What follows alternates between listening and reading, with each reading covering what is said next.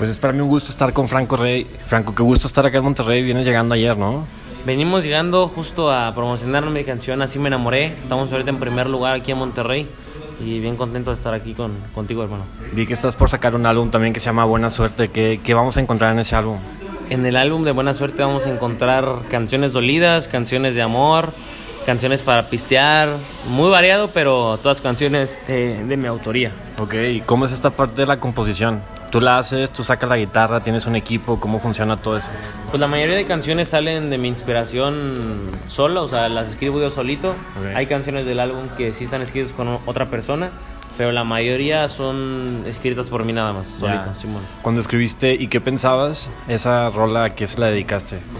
La de qué pensabas, la de qué pensabas fue más una, una canción como para todas las chaparritas que son mis fans. Eh, una canción que escribí como para ellas, la verdad. Ya. Sí, sí. Sé que también cantabas enfrente de tu abuelo, Gustavo. ¿Cómo era esa época desde que tenías tres años hasta llegar a lo que ahorita estás haciendo ya con todo este peso que tienes con las redes sociales?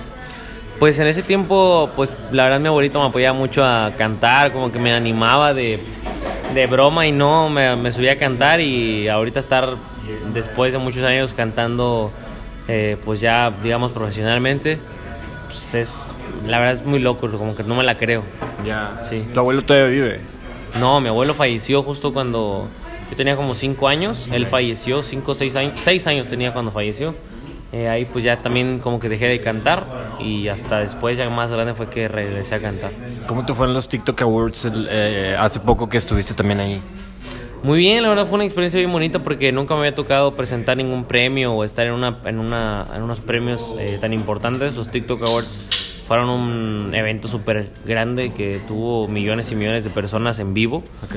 eh, rompió récords y pues bien contento la verdad, muy muy contento, me la pasé muy bien, muy agradecido con la gente de TikTok que es mi casa también. Ya. Escuchaba hace rato en, en Spotify una canción que se llama Poses.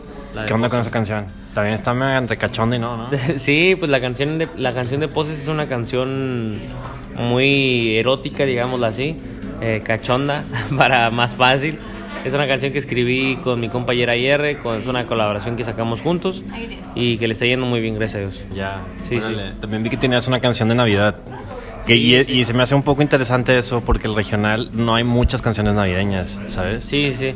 Sí, pues la canción de Navidad la sacamos en el año pasado, la sacamos en un, en un álbum que salió de, de un amigo que se llama Fernando Cavazos y gracias a eso le, le gustó mucho a la gente. Ya, donde tú creciste en Morelos, ¿qué, qué hay ahí? O sea, ¿hay un ambiente musical o cómo fue esta parte de, de crecer en Morelos? ¿no? Que, que no es una capital musical, hasta cierto Sí, punto. sí, sí. Pues para nada, la verdad, Morelos, yo vivo en Yautepec, Morelos, yo crecí en Cuautla, Morelos, donde también nació Franco Escamilla, de aquí de Monterrey. Ah, Este, yo crecí, yo crecí en Yautepec y este, la verdad es que en Morelos no hay mucha escena musical, pero pues como que nunca dejé que eso me impidiera como seguir mis sueños, o sea, si no hay, pues la voy a crear y si no, no existe una escena musical eh, creada ya, la voy a crear yo y me gustaría muchísimo ser punta de lanza de esa escena. Claro. ¿Cómo ves toda esta corriente que está generando desde Peso Pluma hasta, ya sabes, todo- toda esta onda de los corridos tumbados? ¿Tú te sientes dentro de ese, de ese rubro o estás más en, en dónde te sientes tú, dónde te visualizas como Franco Rey? Mira, mi proyecto es de cantautor. Yo soy un cantautor, eh, así como ha habido mis, mis ejemplos a seguir, siempre van a ser los grandes cantautores que ha habido. Eh, obviamente no me estoy comparando, pero los grandes cantautores son mis grandes ejemplos y yo soy cantautor del regional mexicano. Eh, yo no me siento dentro de la de esa digamos que de esa tendencia. No estoy yo no sigo casi la tendencia del tumbado. Eh, no es algo como que a mí en lo particular me identifique pero me gusta. O sea me gusta escucharlo. O sea me gusta escucharlo y me encanta la verdad la propuesta que tiene Peso Pluma Natanael todos ellos la verdad me encanta porque han llevado la música mexicana a otros lugares a otros a otros idiomas incluso y yo soy más tradicional digamos Ya. Sí, de la tendencia, digamos, como un poco más eh, de lo que se va a estar viendo en este año y el año que viene más tipo... Pues no me gusta mm, comparar, pero digamos que en base a, la- a tu pregunta de la tendencia, digamos, más frontera, así, Ya. digamos por ahí, sí. ¿Con qué instrumento te identificas más? ¿Con la, con la guitarra o con el acordeón o...? o- Pues para componer siempre compongo con mi guitarra, o sea, siempre compongo con mi guitarra. Este me identifico mucho con ella porque pues es el, el primer instrumento que empecé a tocar y el único que toco hasta ahorita. Ya, ya, ya. Simón.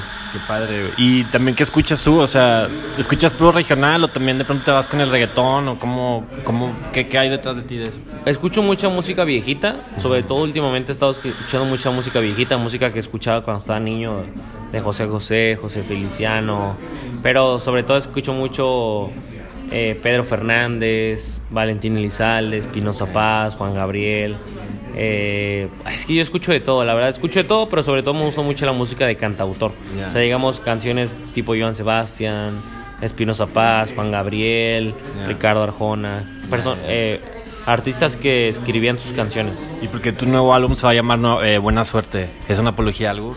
Eh, pues mira, Buena Suerte es el, el nombre del álbum porque es el nombre de la- del sencillo de la- del álbum, pero sobre todo sí quería como plasmar como todo lo que ha sido este viaje para mí, que mucho, mucha gente le, le llama Buena Suerte, yo le llamo... Sí, sí, sí creo que existe la buena suerte, pero creo que uno tiene que ir a buscarla. Digamos que es como un ente que anda ahí por el aire o por el suelo, por donde el cielo, por donde tú quieras, pero yo creo que uno tiene que llegar a salir a agarrarlo y hacerlo tuyo, pues. Ya. Y así sí, por eso se llama Buena Suerte el álbum. Y Y pero- sale en unos cuantos meses. ¿Y presentaciones en vivo tienes en puerta o todavía no?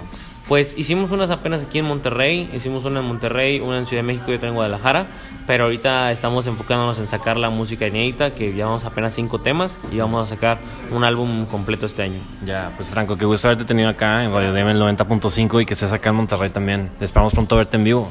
Pues muchas gracias, ojalá que Monterrey siga siendo eh, un lugar donde ven- vengamos a promocionar éxitos. Ahorita estamos en número uno en el radio aquí en Monterrey. Sí, sí, vi que ayer tuviste una historia de eso. Sí, estoy muy contento por eso y espero regresar aquí con otro número uno. Oye, te- y ya por último, ¿también te gusta el jaripeo? O sea, ¿sí, sí te aventarías un show de eso? Sí, siempre, de hecho ese es mi estilo. Ajá. O sea, me encantaría muchísimo. ¿Te refieres con caballos y todo Ajá, eso? Como Pues lo hacía Joan Sebastián. Claro, me encantaría, pero siento que pues se ocupa mucho presupuesto para eso. siento que ya, siento- siendo honestos, a mí me gusta mucho ser orgánico y como es. Ajá. Ahorita no, no me alcanza ni para el alimento del caballo, pero en un, en un futuro me encantaría. Va, pues qué gusto haberte tenido acá, Franco, y pues vamos a seguir tu carrera muy de cerca. Muchas gracias. Gracias, bueno. Vale.